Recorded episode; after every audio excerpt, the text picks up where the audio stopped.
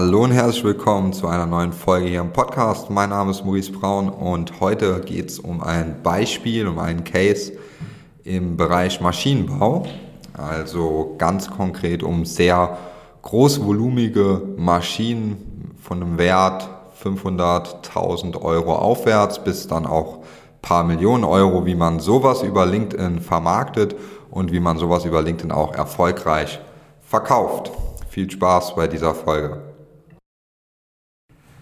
Ja, wie geht das jetzt genau im Maschinenbau, also in der Maschinenbauindustrie, gerade wenn es um großvolumige Maschinen geht, wie soll man sowas über LinkedIn richtig vermarkten und vor allem dann danach auch verkaufen? Und da haben wir ein Beispiel, da geht es um Maschinen aus der Lebensmittelindustrie, also große Maschinen, die in der Lebensmittelindustrie verwendet werden.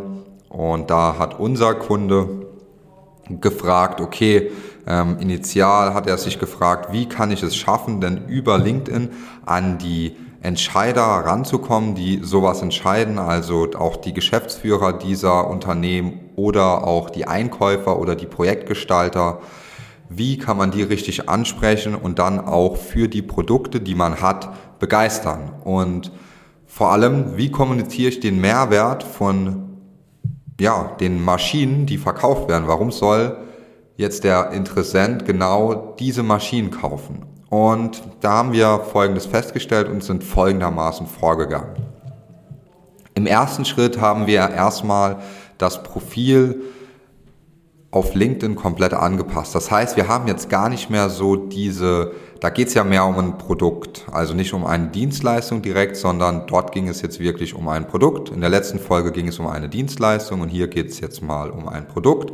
Da haben wir dann natürlich im Profil mehr den Fokus, auch im persönlichen Profil, auf diese Produkte gelegt. Das heißt, wir haben dort Beispiele reingepackt von bereits ja, eingebauten Produkten gezeigt, gezeigt an Cases, was man damit einsparen kann, wie groß die Möglichkeiten sind und haben dann auch im Profil nicht so viel über die Person selbst oder das Unternehmen selbst erzählt, sondern mehr um den Fort, über den Vorteil erzählt, den die Unternehmen mit den Maschinen dann auch haben. Ja, das heißt zum Beispiel die Prozesse sind, man konnte mehr produzieren, ja, in kürzerer Zeit. Die Prozesse sind leaner gestaltet. Es ist einfacher, es geht schneller und somit kann die Lebensmittelindustrie also mehr produzieren mit weniger Energieaufwand und spart sich somit erhebliche Kosten und kann dadurch den Gewinn maximieren. Und das ist dann wirklich auch wieder ein Vorteil. Also versuchen, wenn du jetzt zuhörst und auch aus der Branche Maschinenbau bist, äh, Produkte vielleicht verkaufst, rede oder schreibe nicht so viel über das Produkt, sondern versuche auch hier über den Vorteil zu gehen. Das heißt, was ist denn wirklich der Vorteil von dem Produkt?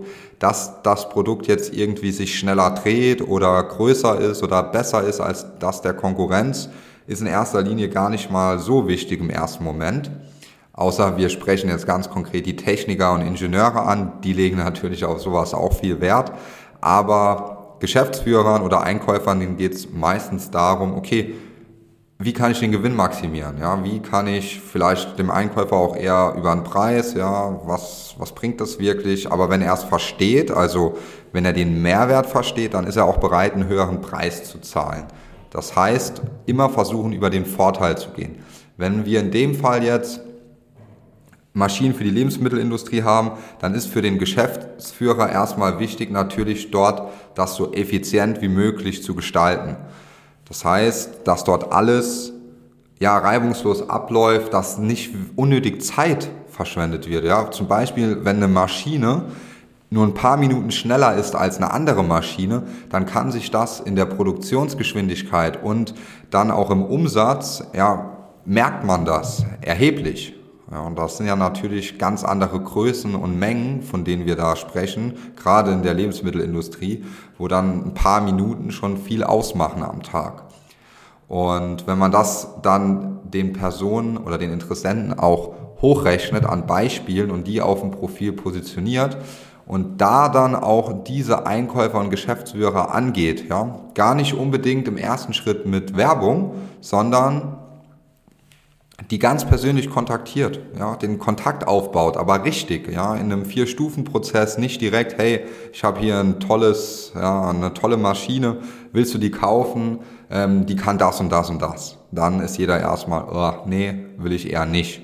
Es geht ja auch in erster Linie, wenn wir hier was verkaufen, äh, das einen Wert hat von ein paar hunderttausend Euro oder auch einer, im siebenstelligen Bereich, dann geht es vor allem auch um Vertrauen in das Produkt. Ja, das heißt, in, wir wollen erstmal einen Termin vereinbaren, wo man dann vielleicht auch persönlich den ganzen Plan mal skizzieren kann, wie das da reinpassen könnte, ähm, auch von der Architektur, von den Räumlichkeiten, wie könnte die Maschine dort gestaltet sein, hat man da 3D, also Möglichkeiten, das im 3D nachzubilden. Darum geht es im ersten Schritt erstmal. Und ja, da haben wir es geschafft, innerhalb von vier Monaten den ersten Kunden zu generieren. Und dort ging es auch um einen siebenstelligen Auftrag. Also das war jetzt mal so ein Beispiel aus der Maschinenbauindustrie, wo der Sales Cycle, natürlich ist das Projekt noch nicht komplett abgeschlossen. Jeder, der in der Maschinenbauindustrie tätig ist, weiß, dass das natürlich auch immer noch mal ein bisschen länger dauert.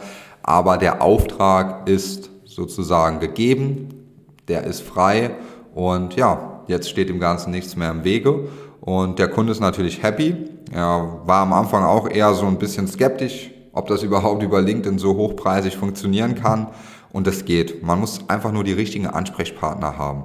Und wenn man das Ganze dann mit Werbung noch so ein bisschen untermauert und da immer mal wieder über das das Produkt highlightet, ja, und den Vorteil von dem Produkt auch in den Vordergrund stellt, und da die richtige Kommunikation hat, das richtige Targeting, die richtigen Bilder, ja, vielleicht ein Video, das richtige Video, auch mal 2.000, 3.000 Euro in ein Video investieren oder mal fünf. Ja, wenn wir später hier Produkte verkaufen, wo es um ein paar Millionen geht, dann ist das im Verhältnis gar nichts. Und ein Video hat oft, wenn das ordentlich gemacht ist, einen riesen Impact. Man braucht das nicht immer. Ja, in dem Fall ging es sogar auch ohne Video. Aber es ist natürlich immer von Vorteil, wenn man da noch eins nutzt. Und jeder, der in der Maschinenbauindustrie da tätig ist, dem kann ich es nur ans Herz legen, sich unbedingt mit LinkedIn zu beschäftigen. Es wird immer besser, gerade in dieser Branche.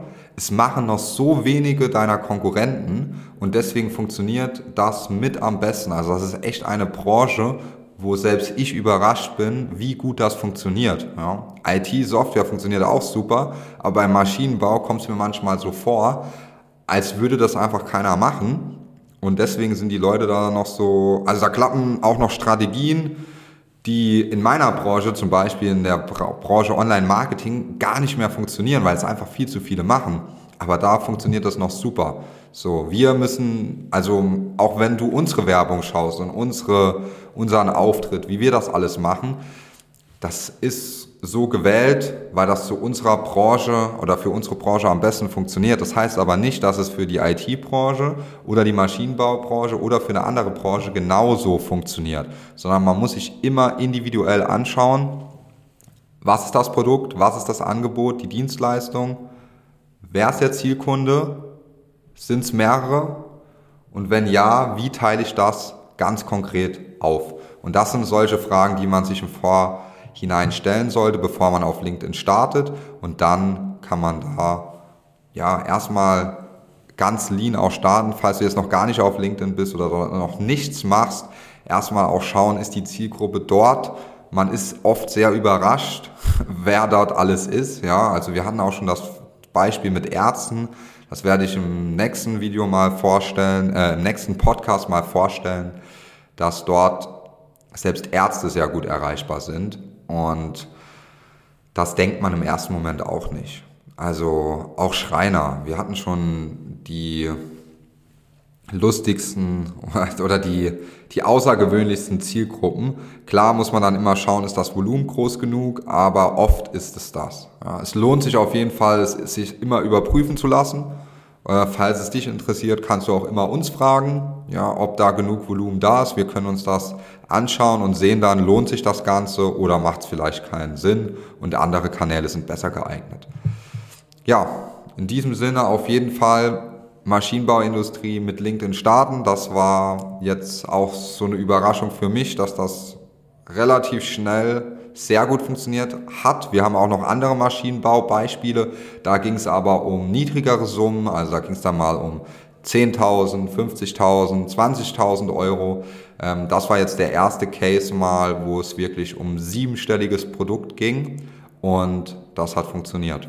In diesem Sinne, falls du aus der Maschinenbauindustrie bist, nutz unbedingt LinkedIn. Du wirst es nicht bereuen, egal ob mit uns, alleine oder mit jemand anderem. Mach's. Es wird sich lohnen. In diesem Sinne viel Spaß dabei und bis zur nächsten Folge. Dein Maurice.